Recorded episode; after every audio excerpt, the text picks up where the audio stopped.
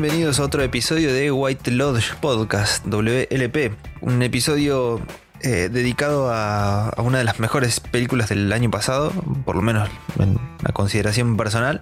Y bueno, y, y de Brian también, que por eso está acá, ¿no? No- Yo no lo obligué a grabar. Está acá porque también le gusta. ¿Cómo andabas, Brian?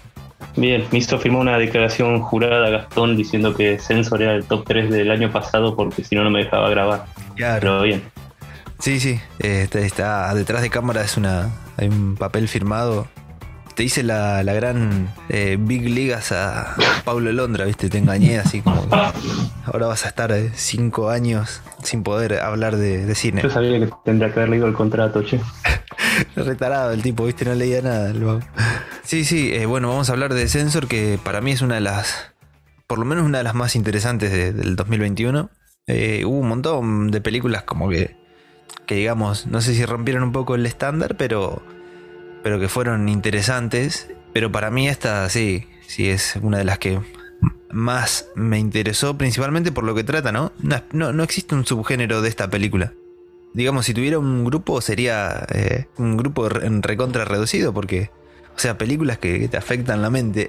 Y el Twitter. Uno piensa en que yo recuerde, es- podríamos decir que es una especie de grupo de películas que, que inauguró Videodrome, ¿no? Sí, sí, totalmente. Estaba pensando en eso cuando la repasaba y que el chabón decía de que no venimos para cambiar la realidad, no sé qué, y como, ah, pero esta película acaba de inventar un pseudo subgénero, así que terminó cambiando la realidad también, porque inventó un formato y una estética que antes creo que no existía. Sí, sí, no sé si te pones a pensar, Videodrome de Cronenberg, obviamente, es del 80, del principio de los 80. Y antes no, no hay películas de, de este tipo. Creo que también es un... Va, por lo menos yo no recuerdo, a lo mejor hay, ¿no? Yo no, no vi todo.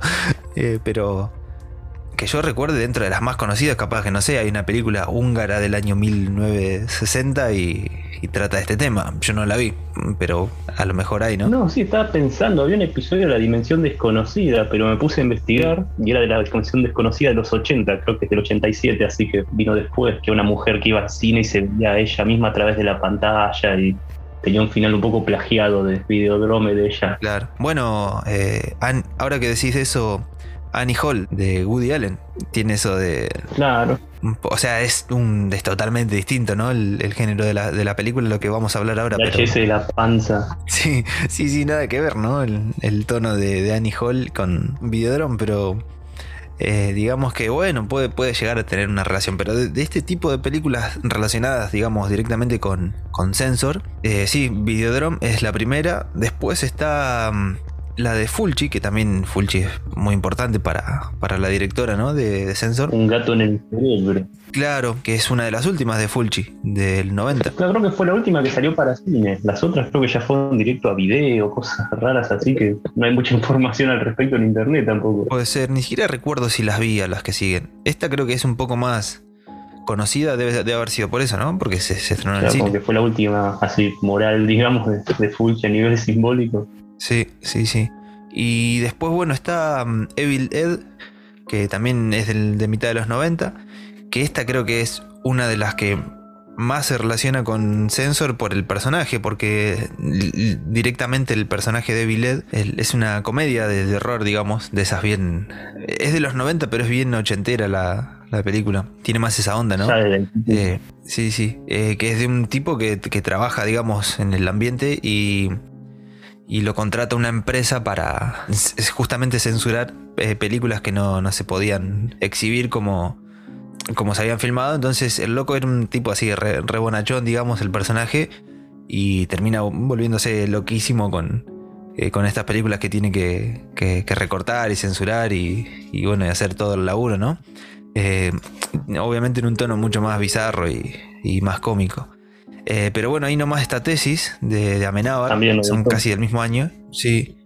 Eh, tienen cierta relación, ¿no? Con, con Sensor también. los nasty, como eran los video nasty en Inglaterra, el snuff en, en el resto del mundo que Claro. estaba ahí como recién aflorando en los 90, era algo, algo nuevo, ¿viste? Como, no, ¿cómo que mataron a alguien en cámara? Y ahora entras a YouTube y lo primero que te salta es un video de, no, esta mujer se la llevó puesta a un tren, miralo en HD. Sí, sí, es cualquier cosa. Pero es verdad, en, los 90 pasa que medio que se levantó. Bueno, ahora vamos a hablar un poquito, ¿no? De, esto. Eh, porque es, digamos, parte de la diégesis también de, de Sensor. El, tema de los videonastis. Eh, que es una expresión que me, encanta. No sé por qué, pero me encanta. Videonasti. Es como. el podcast. Es, buenísima. Sí, ¿no? Nasty Podcast. O, o Videonasti, ojo. Vamos a, vamos a ver si no, le cambiamos el nombre cuando empecemos a ver mucha plata como Tinelli, cambiamos de empresa y le ponemos Videonasti. Eh, bueno, tesis, digamos, está relacionada un poco con eso, más que nada, porque, bueno, por ese lado que mencionábamos. Después está Cigarette Burns, de, Carpenter, que es tremenda, es un peliculón que fue para, para Master of Horrors, otra vez. Es como el, título que aparece en todos los episodios Masters of Horror, eran re monotemáticos los tipos. Sí.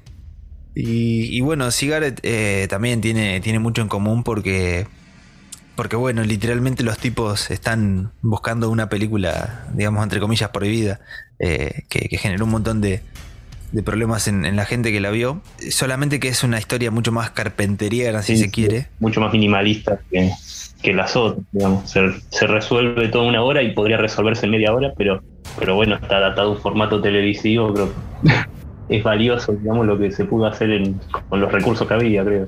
Sí, sí, tal cual. Y ella del 2000, del 2000 y pico. Bueno, sí, del 2005, que es cuando salió la, la, antología, ¿no? Eh, pero es muy interesante también porque se relaciona mm, mucho más al final, creo, cuando, cuando ya el, personaje de Norman Reedus, el, bueno, el personaje hace no me acuerdo, pero eh, su personaje, digamos, ya empieza a perder bastante la cabeza hasta el final y bueno, se pone se, vuelve loco literalmente por, la película, ¿no? Sí, sí. En eso se relaciona bastante. Y después hay, hay dos muy, muy cercanas, digamos. Una, bueno, que fue hace 10 años que estrenó, que es Berberian Sound Studio. Eh, justamente es el, personaje principal, el, de Toby Jones, que es el actor, eh, hace de, un sonidista que, que, bueno, tiene que ir a trabajar justamente en, a Italia, ¿no? Seguro que dan a entender, digamos, con hablándote de la sangre, todas las Scream Queens, todo eso, uno imagina que debe ser un diálogo. No recuerdo si mencionan el año, pero creo que dan a entender que es algo tirando ochentoso. Es en los 70 es la película. Ay. No me acuerdo si dicen el año fijo, pero sí, es en los 70 y él, él dice algo como que no estoy acostumbrado a trabajar en una película de terror y el director, que es un Tano, un Tano Tano, se, se enoja y le dice, no, yo no hago cine de terror, no me gusta que lo llamen así, sino que yo hago cine, qué sé yo, no sé cómo le dijo. Hago arte, ponerle algo así, le, le respondió. Entonces creo que eso es lo más cercano a, que, que, se menciona a la clase de película que estaban filmando. Y bueno, el personaje es, creo que es el más diferente de, todos los personajes de estas películas que venimos mencionando, porque es como un tipo más. Las actitudes de él, digamos, son distintas a las que tiene, por ejemplo, James Wood, que a la primera de cambio, como bueno, ya está, voy a hacer explotar la empresa en la que laburo. Y este ya es mucho más fácil. Maneja un, nivel totalmente distinto. Sí, sí, sí. digamos, la, ¿cómo se llama? La interpretación, la forma de, describir al, al cine, digamos, es diferente a las otras porque como que en las otras el cine, que es como esta fuerza, digamos, que, que es la película encima, malévola en cada una de las películas, es algo que ya viene producido y no sé, James Wood o la de Carpenter o, la de Sensor, este, como que ya reciben la película en el VHS y lo tienen que modificar, pero acá en Berberian el, el chabón es el que está creando la película, como que está detrás, digamos, del fuerza del mal que viene a hacer el cine. Como que lo vemos, el, está el monstruo siendo creado y en las otras el bicho ya viene ya viene hecho a romper las cosas. Sí, sí, sí, tal cual, tal cual. Las otras hablan un poco más eh, a, gran escala, ¿no? Lo que decías del cine como, como algo ya hecho y que, bueno, que produce otras cosas. Claro, acá en esta Berberian es como que hasta justo el último plano, perdón, spoiler, termina con el chabón viendo la pantalla de cine y nosotros imaginamos que se está proyectando la película, que nunca, nunca se llega a ver nada de la película, pero él está ahí como parado frente a la pantalla diciendo, mira lo que es el cine. Es como que justo el final es cuando este monstruo, ponele, que viene a hacer la película, se libera, ponele, por interpretarlo de una forma. Claro. En las otras es al revés, es como que los personajes parten desde el bicho este ya creado. No sé, me gustó que era una forma, es como una perspectiva distinta, digamos, del mismo, del mismo subgénero que veníamos hablando antes. Sí, sí, tal cual. Y son estas películas, bueno, y hay otra que decía que se llama Broadcast Signal Intrusion, que es una película media, media random, que me parece la peor, bastante mala. Eh, pasan cosas media de la nada, viste, está todo atado con hilos. Pero también es un personaje que, digamos, con el, según lo que va viendo en los VHS y las grabaciones, un poco que se, va alterando su personalidad y bueno, eh, debido a eso también se, se, digamos, va cambiando, ¿no? El personaje, pero es eso, más que nada la, la similitud. Eh, ya digo, me parece la, la, peor y por ahí también la que menos tiene relación. Pero ese grupo que recuerdo, ese, es el grupo de películas que, que más o menos se relacionan a Ascenso. No, sí, porque si no ya tendrías como que irte a otro. Es como que ya te empezás a alejar un poco, digamos, de, de esta síntesis de que es película malévola y persona que la busca, porque podrías ir a, a la boca del miedo, la de Carpenter, pero bueno, ya es un libro, es otro formato. Claro. Más allá de que termina teniendo un efecto dentro de todo similar, pero ya es como otra cosa distinta. Si no, tendrías que ir a algún documental y tipo.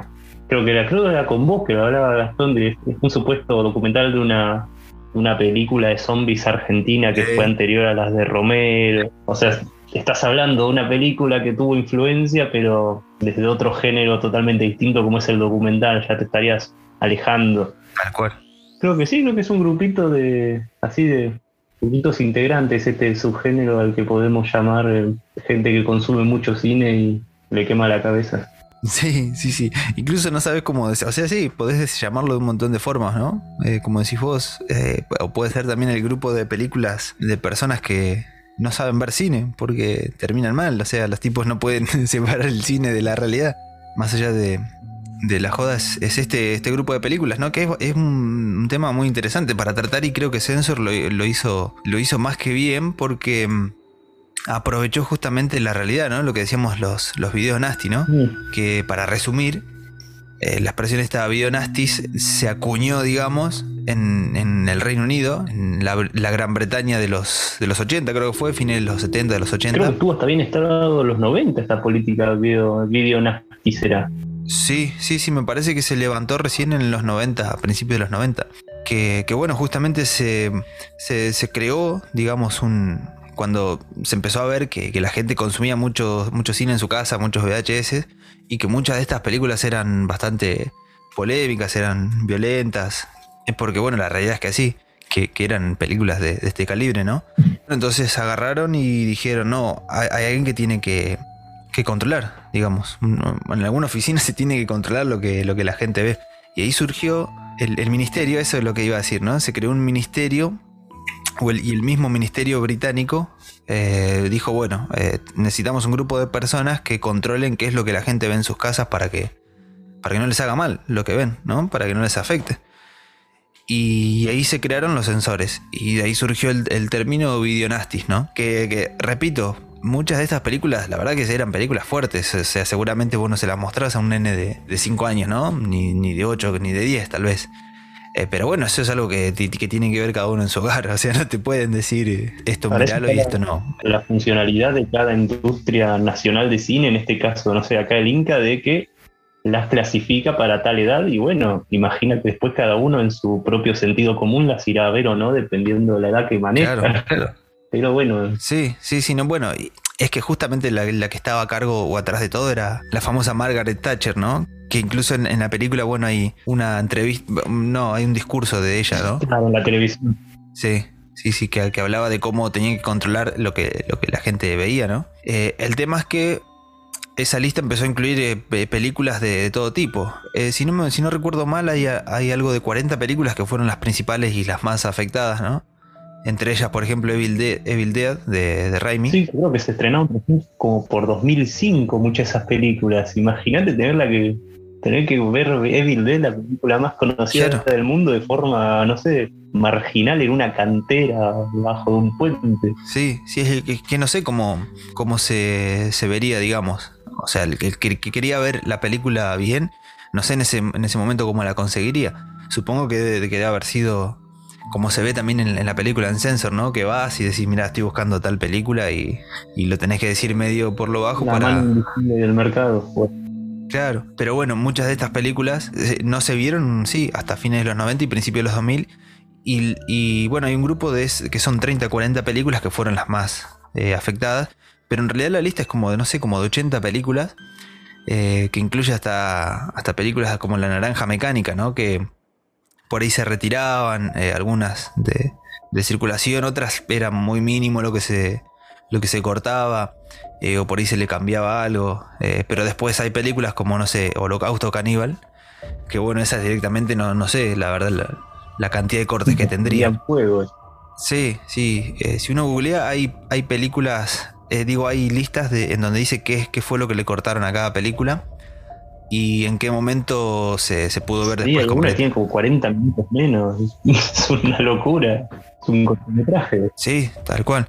Y bueno, esto justamente es lo que mm, es desde donde parte de Sensor, ¿no? Porque está ambientada en el 84, 85 la película, que bueno, es, cuando la regulación británica, digamos, ya estaba eh, en marcha hacía un par de años. Y bueno, Enid, la protagonista, eh, era una de esas sensoras, ¿no? Es muy interesante, ¿no? Todo lo que, lo que se va viendo en la película desde, entrada nomás. Eh, más allá de lo que uno ya enseguida relaciona, no sé, con Argento, como la, misma directora, ¿no? Ha dicho en, en, entrevistas. Más allá de que uno ya empieza a ver similitudes con otros directores. Bueno, ella misma dijo que se inspiró mucho en Fulci. Eh, bueno, en Lynch también. O sea que se inspiró en un montón de directores. Y ya uno conociendo el Videonasty imagina que va a ir por ese lado de que, ah, las películas Onda Evil Dead que no se podían pasar, pero está bueno que la chabona propone, dice, mis influencias son estas y después las ves, digamos, plasmadas en la pantalla con, con sus limitaciones, porque obviamente a nivel técnico no se parece en nada, se puede parecer a lo que hacía Fulci, que era el cine más roñoso que te puedes imaginar, las pantallas un poco más salpicadas y bueno, acá Sensor está muy cuidado, se nota que, es, que no es fílmico para empezar. Pero digamos, la propuesta que la chabona propone, digamos, eh, está, te das cuenta de que hay una búsqueda. Sí, totalmente. Ella misma dijo que las inspira y que es, en realidad es lo que uno espera, ¿no? Cuando vos escuchabas que un director se inspiró en otro, eh, lo que menos querés es que, lo copie. O sea, la inspiración tiene que venir. Es como las adaptaciones, ¿no? Como las adaptaciones de. que bueno, que hoy están muy de moda, que son de, cómics. Lo que vos querés que, que se adapte, o por lo menos al que le gustan los cómics. Eh, yo, a, mí me gustan los cómics y no quiero ver eh, lo que hizo Snyder en Watchmen, adaptando viñeta por viñeta en la película, copiándola. Hacemos una adaptación más a lo grande, como, como no sé, como, como X-Men 2 adaptó una de las historias más conocidas de, los mutantes, que, que, la historia es: el cómic es Dios ama y el hombre mata. Y bueno, se adaptó, digamos, en la película a su forma y, es una de las mejores películas de, los X-Men. Bueno, acá lo mismo, ¿no? Cuando vos escuchás que se inspira en Fulci, que se inspira en, Argento, que se inspira en Lynch, que se inspira en, los directores que sea, eh, te das cuenta que ella no, no, quiere copiarlo, sino que justamente se, se, inspira, la inspiración en general. Claro, y mete la mano de ella y mete su propio estilo, que bueno, no conocemos tanto ese estilo porque es su primer película, ¿no? Pero creo que se nota, digamos, que hay una mano autoral detrás de las influencias que está tomando. Sí, sí, tal cual. Y es, muy llamativo que en su primera película ya se haya inclinado por hacer esto y no por copiar directamente. Y, la inspiración está más que nada. Porque bueno, es una película que, eh, que tiene mucho cine dentro de la película, ¿no? Porque uno está viendo a la sensora y a los demás sensores eh, cortando películas tanto reales como algunas creadas para, para sensor, digamos, para la película. El final mismo de la película eh, se va convirtiendo en una película dentro de la película cuando el, aspect ratio se va achicando, que es una locura. Y en esos momentos en donde vos estás viendo, digamos, una película dentro de, sensor, es donde más se nota la inspiración de, ella, ¿no? Eh, por ejemplo, notas mucho más lo, de Argento en, esos momentos en donde la protagonista un poco pierde la razón o la cordura y ya se entregó por completo a la oscuridad. Ahí ves que cambia, ¿no? Cambian los colores, cambian la forma de, vestirse de ella, eh, cambia todo y, y, bueno, en ese momento te das cuenta. Pero después lo que sería Sensor en sí mismo, digamos, lo que sería la protagonista o los personajes en el mundo real dentro de la película, eh, bueno, ves a Fulci, no ves a Argento, ¿no? Tiene lo que decías vos, tiene su propio estilo. me acordaba cuando la primera vez que la habíamos visto allá el año pasado, que, que nos bardearon tanto en el grupo de WhatsApp por decir que nos había gustado, una de las cosas que dijimos fue que, che, tiene cosa de folk horror. Y bueno, después estaba viendo en estos días una entrevista de ella que, que ella decía como que una de sus inspiraciones fue Sangres para las garras de Drácula, o no sé, como esa vendría a ser la traducción, no muy arriesgada a pronunciarla en inglés, Y es como que, ah, esa es una película de horror sumamente icónica del 71. Es como, ah, ahí está la influencia, mm. sin buscarlo, digamos, sin saber cuál es la influencia de ella, es algo que se termina notando, es un, es un rasgo interesante. También habíamos encontrado una especie de similitud con, con The Howling, la de Joe Dante.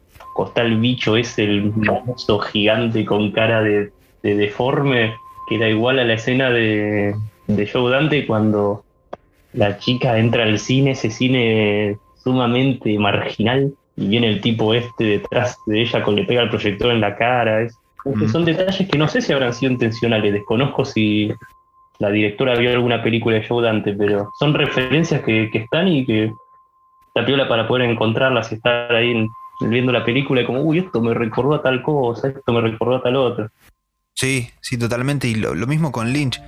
Eh, uno puede ver que, a lo mejor vos decís, se inspiró en Twin Peaks y según una entrevista que, vos me habías pasado, y ella decía que le encanta, le encanta Lynch y que fue una inspiración, digamos, medio eh, inconsciente, si se quiere, o subconsciente y que si tuviera que mencionar qué fue lo que la inspiró más fue Blue Velvet, que tiene, vos, después empezás a notar que tiene cosas, ¿no? De, Blue Velvet, o que tiene cosas de, de, Lynch en general, y ella mencionaba que de Twin Peaks no, por ejemplo. Y, vos notás en la película como que decís, bueno, che, una mujer en el medio del bosque, perdida, que, que, está con la hermana. Sí, y a mí particularmente me, me recordó mucho a, no a la serie en sí, sino a la película de Twin Peaks, a Firewall With Me. Esos momentos de terror en donde, en donde Laura Palmer va al bosque, ¿viste? Se encuentra, va a esa especie de, cabañita y están, están los demás ahí y digamos sucede todo lo que después vos ves en, la serie. Eh, es bastante similar a lo que pasa en, en, Sensor. Pero ella no se inspiró en Twin Peaks, se inspiró más en, en Blue Velvet. Y es lo que uno espera encontrar cuando ve películas que hablan de películas, que por lo menos poder asociarlas, digamos, con, con más elementos del género. Sí, tal cual. Y que aparte que, que bueno, que siguiendo un poco con lo que decíamos de Lynch, ¿no? Vos ves también que la película por ahí se puede asemejar más a, no sé, a Lost Highway, a Carretera Perdida. Hasta del sonido, ponele. A mí muchas escenas de, Sensor, cuando va caminando por pasillos, viste que la música medio que te va, eh, se va subiendo, va cambiando, se va, se va volviendo más, más heavy en general. Me recordó, por ejemplo, momentos de Lost Highway en donde pasa eso, ¿no? Que que el, personaje principal va, va por los pasillos de la casa, viste que vos no sabés con qué se va a encontrar, si está soñando, si, si es la vida real. Y tiene, tiene esos momentos también. Tiene mucho protagonismo el sonido en la película, ahora que decir, porque hay tanta, tanta voz en off, tantas escenas de películas que se escuchan pero que no ves, los discursos de Thatcher que aparecen a cuentagotas varias veces en la película, en el final creo que cuando se está yendo en el auto así contenta, escuchás la voz en off de, de una hipotética Thatcher diciendo como ya está, los, llegamos los videonasty, no hay más inseguridad en Inglaterra, así como un coso re idílico. Y es como que diseño de sonido porque está con una música así sumamente reconfortante y tenés esos screamers que te van aturdiendo el discurso de Thatcher arriba, la protagonista que habla y no se la escucha, hay como un diseño de sonido bastante protagonista. Sí, sí, bueno, eso también tiene mucha similitud a, al episodio que hizo Dante, yo de Dante de, Twilight Zone, donde el pibito imaginaba, había creado ese mundo medio de fantasía, ¿te acordás? Para eh, que, estaba más relacionado a, la animación ahí en ese episodio. Sí, sí, no había, tenido en cuenta eso, ¿verdad? Sí, yo me, recordé ahora porque mencionabas, ¿viste? Y bueno, todo esto, ese, ese momento final, eh, que es espectacular porque se, se, van mezclando, ¿viste? Como los dos, los dos mundos. Porque incluso a mí lo que me interesa de la película es que, aborda la, famosa pregunta, ¿no? Si los sensores estaban para. Eh, si estaban para ayudar o para, para salvar a las personas, ¿qué era lo que los salvaba a ellos, no? Si lo que se instaló en Gran Bretaña sobre los videonastis era que, que bueno, el, cine afectaba a las personas, entonces, ¿qué, ¿qué era lo que pasaba con los sensores? Me parece muy interesante que la película plantea o, toma de eso, ¿no? Su diégesis parte de eso. es una película de ficción y toma un toma como partida un elemento que no es ficción, fue verídico, pero que es tan irreal como podría ser cualquier película. ¿En qué cabeza cabe, digamos, el concepto de que las películas se están matando gente? Y bueno, en estos, en este grupito de películas que seleccionamos sucede de verdad. Sí. Y es que, bueno, en Inglaterra, teniendo en cuenta que esto fue en Reino Unido, imagino que no debe ser accidental, pero pasó en Inglaterra, creo que en el 92, 93, con esta película Ghostwatch, el falso, el falso reality. Ha hecho un noticiero que supuestamente hicieron creer a los espectadores que era una noticia que estaba sucediendo de verdad, unos fantasmas que estaban atacando el estudio y a una familia y todo salía en vivo. Y los espectadores de, de esa ciudad inglesa se pensaron que era todo de verdad y Hubo denuncias de ataques cardíacos, de niños con traumas, hubo gente que se suicidó del miedo, debe haber sido una influencia también para, para Sensor, digamos que justamente lo que detona toda esta historia sea que un crimen se cometió influenciado por una película. Sí, sí, tal cual. Y en la, en la misma película, Enid, la protagonista, ella dice en una parte, creo que cuando está hablando con los padres, ella dice, hago este trabajo para proteger a, a las personas, ¿no? Pero bueno, a lo que vuelve la película constantemente es quién te protege a vos. Si vos sos la que, si vos sos la persona que protege a las demás, ¿quién te protege a vos? Porque vos sos una persona como ellos, digamos, no, no sos extraordinario.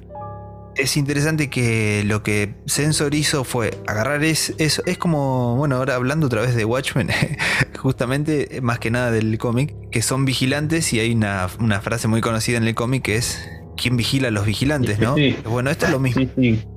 Eh, contaban que lo escribió ella y que originalmente la única idea que tenía es que quería que el protagonista sea una persona que censura películas, pero que no iba a tratar sobre los videonasty ni nada de eso. Era una idea, tenía ganas de que sea un personaje que esté cortando un, un fílmico. Y después fueron sumando estas ideas de, de los videonasty. Originalmente iba a ser un chabón también. ¿no? Que como en su primer película le pintó, de, bueno, voy a hacer una película, es una película. Sí, es, eh, es, muy arriesgado porque aparte que puede salir mal y puede salir más o menos. Tenés las dos opciones, que si hubiera salido más o menos sería... También hubiera sido, digamos, un logro porque eh, hoy en día que, que, bueno, ya está todo hecho, que tenés un millón de cosas, sobre un millón de cosas, hacer una película que hable sobre películas y que hable sobre, sobre los sensores, ponele, podría haber sido algo muy, muy básico. Y es bastante superior a, lo, a la media normal, más teniendo en cuenta todo lo que se, se estrenó estos años. Y en el género es, es, bastante superior. Y me parece muy interesante que además ella mezcló, digamos, un problema que ya eh, traía la protagonista de, desde antes, que es lo de la desaparición de su hermana. Sí. Porque en realidad la, la, la, película responde la pregunta. ¿El, ¿El cine que se censuraba afectaba a las personas o no? Y en la película se, se, menciona que en realidad no, o sea, es una película. Lo que afecta a la mente de las personas es cómo, cómo absorben eso, porque bueno, había un asesino en la película que le había arrancado supuestamente la cara, ¿no? A, a una, una, mujer que había matado. Y, y la gente empezó a acusar a los censores de que ellos no habían cortado esa escena, que, que había aparecido en una película. Entonces el asesino se inspiró. Y por gran parte de la película parece como que, que, sí, que fue por eso. Y al final, en una escena así medio de fondo, dos compañeros sensores de, de Nid, de la protagonista, están hablando de que el asesino dijo que nunca había visto la película. Claro. Todos esos school shooters de los principios del 2000 que le echaban la culpa a Marilyn Manson y, y, no sé, la mitad ni deben haber escuchado. No creo que Pan Triste en Carmen de Patagonia haya escuchado a Marilyn Manson. Claro. Y, y por otro lado, vos decís, bueno, sí, una película afecta los sentidos porque vos literalmente estás viendo y estás escuchando algo. El tema es que si vos dejas que, eh, que, que, pase la pantalla, digamos, y que, que, afecte tu vida personal, tu vida real, en realidad el, el problema ya lo tenés vos, no, no, no, no tiene la película, ¿no? Sí. Eso es lo que le pasó a Enid. Ella terminó afectada por una película que vio, pero porque su problema venía desde antes, ¿no? Su, su problema con la hermana, con la desaparición, con no saber qué había pasado, con haber perdido la memoria eso ya era, digamos, algo aparte de, su trabajo, ¿no? Y de lo que ella veía. Ya se va viendo desde el principio, incluso cuando ella se va confundiendo, viste que se confunde una persona que la, ve de atrás a la mujer y todo eso era aparte de lo que ella veía. Cuando ella ve la película, la de eh, no entres en la iglesia, don't go in the, church, digamos como que ella, claro, eh, en, su mente se le despierta algo, pero es, algo que ya estaba dormido desde antes, ¿no? Como le dice el director, el director de esa película al final, tenés algo, vos tenés algo escondido que no querés contar, que no querés sacar, que lo estás, claro. lo estás ocultando. Es, es, un mensaje, es el mensaje de que el cine en realidad no deja de, de, estar de aquel lado de la pantalla. Después, bueno, lo que pasa de este lado depende de cada mente, ¿no? De cada Es persona. que sí, como que te lo dejan hasta en claro una forma medio de un humor oscuro, digamos, pero como hasta. No sé si es humor, pero es tan ridícula la, el- la forma, digamos, que te termina causando un poco de, de risa agridulce, que es cuando ella, después de dar todas estas vueltas para encontrar al asesino, de que al final la película termina siendo realidad y que ella lo encuentra y lo mata y va a rescatar a la hermana, está ese giro de vuelta de tuerca de que no, flaca, estamos filmando una película, estás, completamente loca, yo no soy tu hermana, y que se va corriendo asustada la piba. Como que, ah, claro, la- el problema nunca fue, digamos, de, de que había realmente un asesino, era simplemente el protagonista que venimos siguiendo toda la película estaba completamente desquiciado. Y bueno, todo ese último, todo el epílogo es básicamente un, flasheo duro y puro que está teniendo la protagonista. Porque te deja en claro, digamos, de que chico del cine te puede transmitir todas las emociones que te puede transmitir, pero no deja de ser ficción. Tal cual. Y aparte que se, se va planteando, se plantea el personaje para que, para que termine siendo lo que, lo que es. Y vos te des cuenta que, que el cambio en realidad no, no es por lo que ella iba viendo, sino que el cambio es por lo que ella iba recordando de, de su, de su experiencia, ¿no? O sea, el, el personaje literalmente tiene un estrés postraumático durante toda la película. O sea, uno ya conoce el personaje con este estrés, eh, con este problema, y después te vas enterando cu- cuál fue el problema, ¿no? Eh, que es el de la hermana. Claro. Pero el, el problema es de ella y no de, de lo que ve. Y es muy interesante lo que decís de cómo lo toma medio con humor la película a veces, eh, con, con esa especie de, humor negro, porque es medio como que al final te dicen, flaco, flaco, si vos estás viendo una película de los Vengadores y te querés tirar al techo de tu casa para ver si volás, no es mi culpa, o sea, estás mal de la cabeza, hermano, hacete ver porque, porque tenés algún problema. Sí, bueno, sí. lo mismo acá, ¿no? Es que es como, por ejemplo, si nos guiamos por las otras películas que nombramos antes, Cigarette, Burns, eh, El fin del mundo en 35 milímetros, te explican que la película es un arma. Es como el- en esa película el cine es un arma de destrucción masiva. En, no sé, en tesis el cine es una prueba, digamos, de, no sé, del, del crimen, de la pulsión sexual, lo que sea. Y acá en Sensor el cine viene a representar un trauma, digamos. Es como es un elemento que existe, pero es más que nada un detonante, porque podría haber sido ella lo que la detona es haber visto esta película de una mujer sin rostro y que como, uy, esta es mi hermana, pero podría haber sido cualquier otra situación la que la podría haber detonado. Ella era un, era un polvorín que estaba ahí a punto de, de tener un atacazo y bueno, justo se dio la casualidad que fue por el trabajo, digamos, que tiene, pero en ningún momento eh, se justifica, digamos, las acciones de ella por el cine. Te dejan bien en claro que podés ver todas las películas tuyas que veas, pero no por eso vas a salir a matar gente como los loquitos de tesis. Claro, tal cual. Y, eso va más allá de que por ahí la realidad se relacione con, con- el cine. Porque bueno, el, cine más allá de que es ficción, es, digamos, copia mucho de, la realidad, ¿no? De la vida real, obviamente. Y, me parece interesante que en la película esto se menciona porque una de las... Una de las escenas del principio, que, que uno va viendo películas, viste, que están censurando mientras, mientras se escucha una, una voz en off eh, de fondo, o creo que se escucha el discurso de, de- de la Thatcher también, hablando acerca de, de- las películas y demás. Una de las películas que están censurando, que es la, una de las más conocidas, es- se llama Nightmare, que es de, 19, de 1981, que creo que fue una película censurada realmente. Lo que vos ves al principio de la película es un muchacho, un hombre ya grande, eh, que está tipo en un loquero, en un psiquiátrico y se escapa.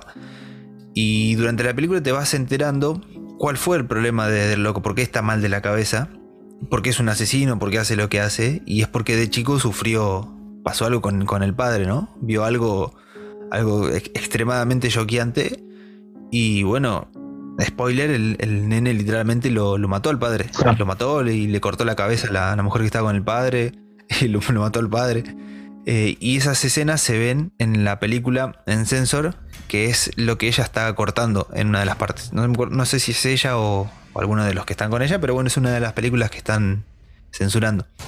Y en el final ella hace algo similar, porque le, le corta la cabeza, incluso el plano, la secuencia, la, la escena, digamos, es muy similar y hasta es eh, prácticamente está hecha con los mismos efectos. eh, cuando ella le, le corta la cabeza al director de cine. Y es muy similar a lo que pasa en Nightmare, la, la película que ella estaba censurando. Y bueno, la realidad y el cine se, se, mezclaron, pero, pero bueno, porque el cine y la realidad se mezclan, no necesariamente porque, porque esa película que ella censuró, que cortó, le, afectó y terminó haciendo lo mismo, ¿no? Porque para ese momento de, del final de Censor, probablemente ella ni se acordaba de todas las películas que había recortado y que había censurado pero terminó haciendo algo muy similar a una de esas películas. Eso también es un poco un mensaje de que está bien, el cine y la realidad pueden, pueden estar relacionados de cierta manera, pero no necesariamente uno afecta al otro. Claro, porque si no con el criterio de que una película puede afectar a la realidad, te tenés que ir para el lado de Videodrome y decir que no, la nueva carne y sacarte un VHS de la panza y conquistar al mundo con una película y no, chicos, la película es un medio masivo, pero no por eso tiene que influenciarte qué vas a comer hoy a la noche. Puede detonar cosas internas y creo que ese es justamente el significado de, de Sensor, que la película te puede mover, digamos, las tripas por... Te puede mover el cerebro, todo lo que quieras, pero bueno, después, ¿qué haces con eso? Eh, ya depende de vos. Claro, tal cual hay, hay una, frase en la película que es eh, que, que, dice el mal es contagioso, ¿no? Y la realidad es que el mal es contagioso, pero no por, el cine, porque vos vas viendo durante la película que pasan cosas, no justamente por, una película, ¿no? Porque lo que hacía el asesino era cosa suya, ¿no? El asesino que hay dentro de la película, el que le había arrancado la cara, qué sé yo, no, no había visto ninguna de las películas censuradas. El mismo ambiente en general, el mismo contexto en el que se ubica Sensor, eh, es un, un, contexto bastante turbio porque la gente estaba cansada también, no solamente con el gobierno, ¿no? e incluso en una, parte en la película se ponen a hablar y dicen algo, dura, no sé, 30 segundos y dicen, no, no, no, vamos a hablar de política, vamos a hacer nuestro trabajo. Pero no querían hablar de política porque el tema estaba bastante picante, ¿no? Más allá de que vos ves que, por ejemplo, uno de los directores, uno de los productores que aparece en la película, el tipo estaba ahí y medio en chiste le decía, ah, esta es, esta es una de las que va a censurar mis películas.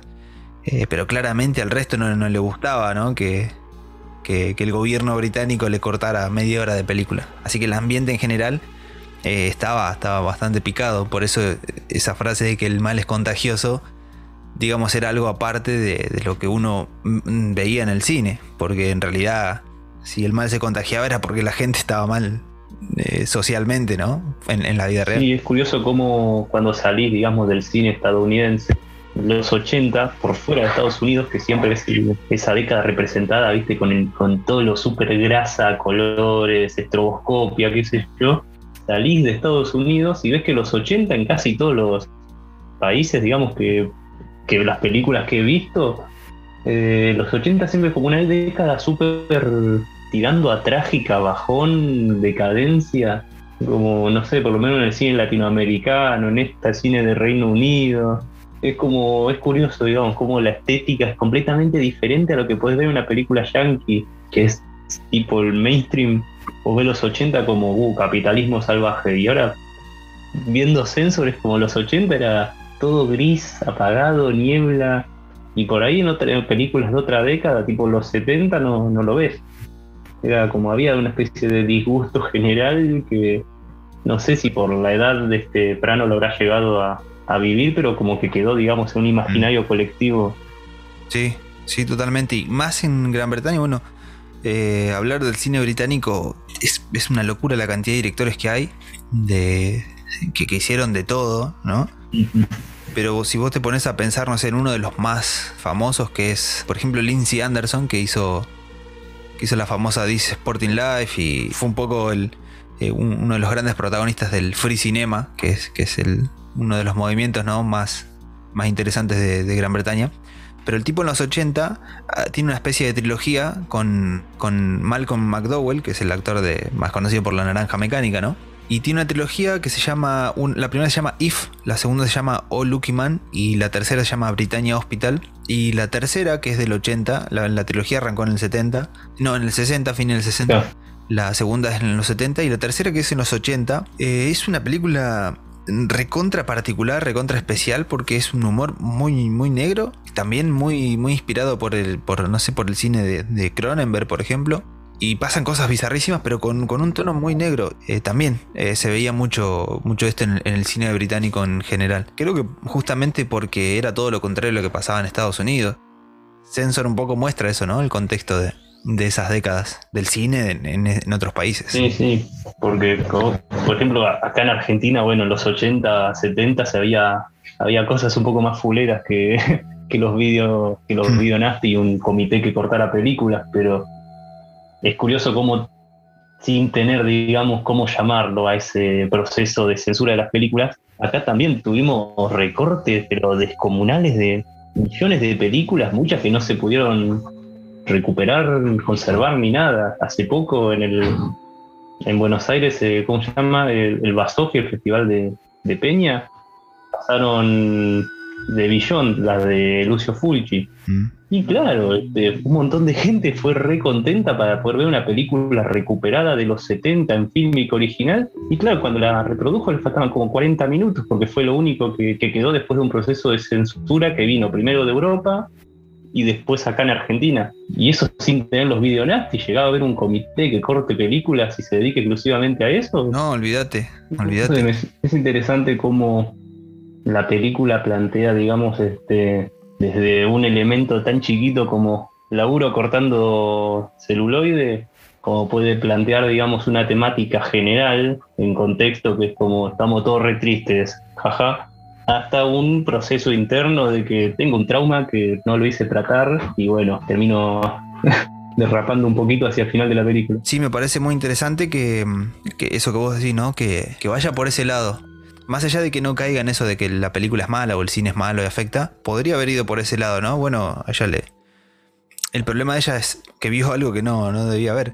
O que estuvo demasiado expuesta a algo que, que, le hizo mal. Pero en realidad no, no, no va por ese lado. Y bueno, su, problema, lo que decía, ¿no? De ese, ese tipo de, de mochila que ella cargaba, tiene cierto peso también en la película. Cierto, no, tiene un peso bastante importante en la película. Porque todos los momentos que ella habla con los padres, por ejemplo, ¿no? Mm. Te das cuenta que era una persona muy cerrada, no solamente porque ya lo estabas viendo, eh, que todo el, laburo de vestuario también apunta a eso, ¿no? De, cómo ella empieza la película con determinadas ropas, determinados colores, hasta determinada forma de caminar, y cómo, cómo, cuando ella va hablando más de su problema, ¿no? De, esto con la hermana y demás, va cambiando ella físicamente, le, le va afectando a ella físicamente, su forma de vestir, su forma de caminar o como ella es de determinada forma con los anteojos puestos y medio como si fuera Superman, cuando se saca los anteojos era parecía otra persona, ¿no? O, con solo soltarse el pelo parecía otra persona. Eh, bueno, todo eso también eh, habla de, su problema, ¿no? Aparte de, lo que había visto y, y de, que en ese momento medio que le hizo un clic. En realidad, bueno, su problema mayor no era estar expuesta a películas que tenía que cortar, sino que no había hablado nunca un problema que, que traía, ¿no? Sí, sí, totalmente. Es algo como que plantean de forma súper mínima en una escena que es cuando ella está entrando al trabajo después de que vieron los titulares de que el asesino este mató a alguien supuestamente inspirado por la película, que ella está entrando y están los manifestantes, los periodistas gritándole culpable, culpable, culpable y un primer plano de la cara de ella como mirando así para abajo como, uy, soy culpable, digamos, se puede asociar a soy culpable de que hayan matado a esta persona como soy culpable de lo que le pasó a, a mi hermana, digamos. Es, curioso cómo se van solapando, digamos, todos esos, esos diferentes culpas de la, de la chabona. Tiene como un viaje interno el personaje parecido al de, al de Cigarrete de Burns, que el chabón también como que vos decís como no, sí, el viaje del tipo es justamente para recuperar la película y conseguir plata y que no le cierren el cine, chau. Pero no, el chabón necesita esa plata para pagar una deuda financiera y simbólica con el que era el padre de su novia, que murió también por culpa de él, desde cierto punto de vista. Y bueno, el personaje termina derrapando, confundiendo realidad con ficción y toda la bola, al igual que acá en Id. Pero bueno, creo que es un. Se trata con mucho menos sutileza, ¿no? En la de Carpenter. Sí, no, pero existe. O sea, el problema existe también. En la de la de Fulci pasa algo similar también, porque, porque bueno, el final estaba pensando en el final de, de A Cat in the Brain. Mm. Y es, es re, el final, porque vos pensás que en realidad él, terminó afectado por sus propias películas o por estar filmando tanto tiempo eso. Porque él durante la película se, eh, está filmando una película, ¿no? Y empieza un poco a, imaginarse cosas, a, a perder eh, la cordura de a poco. Pero en el final te das cuenta que no, que él eh, se estaba filmando estaba filmando una película como todas las que filmó antes. A lo mejor por el propio cansancio por, o, por, la razón que sea, el tipo estaba, estaba agotado mentalmente y empezó a, delirar ¿no? durante la película. crees, llegás a creer como que, bueno, che, Fulci porque él hace, él hace del mismo, ¿no? Es una, película totalmente meta. Y decís, bueno, la película va de que Fulci terminó de perder la cabeza, que no, sería, no sería raro, porque con todo lo que filmó tendría razones, ¿no? Para, para estar en remal del, del bocho, pero pero bueno, no, termina, termina yéndose en el, en el yate y haciéndole caso a, creo que era su psicólogo o al amigo, que le decía, che, tomate unos días de descanso, anda, anda a pasear, anda con, con tu mujer, con lo que sea. Y él termina haciendo caso. Se va, termina la película así, se va saludando, ¿viste? Y todos le dicen, chao, señor Fulci, chao, que lo pase bien, nos vemos. Y estaban terminando de filmar una escena. Cortaba unos dedos, no sé qué hacía. Sí, creo que es un punto de vista totalmente opuesto al de Sensor, digamos. Como el tipo al final la moraleja es que sí, jaja, no me tengo que llevar el trabajo a casa y listo, soy feliz, XD. Y bueno, final idílico. Y en Sensor hay un final así idílico, pero es todo lo contrario el subtexto, como que ya está, me, fui de mambo completamente y no, tengo vuelta atrás. Pero la de Fulci, que tiene aparte todo muy simbólico en esa película, teniendo en cuenta de que Fulci creo que se murió uno o dos años después y termine con los carteles, con toda la gente diciendo como, chao Lucio, gracias por todo, jeje, y que es un tipo que esté como el derrapando por el cine y toda la bola, cuando fue un tipo que tuvo una vida completamente complicada y llena de, situaciones, digamos, insalubres. Sí, las dos apuntan a eso, ¿no? De cómo, digamos, problemas de, aparte de, su trabajo o del cine pueden llevar a una persona por el cine justamente eh, a, terminar de explotar, ¿no? En el caso de Sensor, bueno, ella vio eso en la película como podría haber sido una conversación con sus padres o, una conversación con, un amigo. O como la misma película te va mostrando que, ella va por un pasillo y, ve a una mujer parecida y ella enseguida pensaba en su hermana. Bueno, en el caso de las de Fulci también, ¿no? Esos problemas, no sé si problemas sin tratar, pero digamos, eh, es, ese tipo de, problemas que, con los que uno ya carga, si uno no los habla, si uno no los exterioriza o no los trata, eh, bueno, obviamente cualquier cosa que, veas o escuches te, va a afectar. Puede ser una película, puede ser un disco. Eso ya depende de cada uno, ¿no? Pues salís a la calle y tenés un millón de cosas que te pueden afectar. Pero depende de uno, depende de, cómo reacciona uno, de lo que está haciendo, de lo que hizo.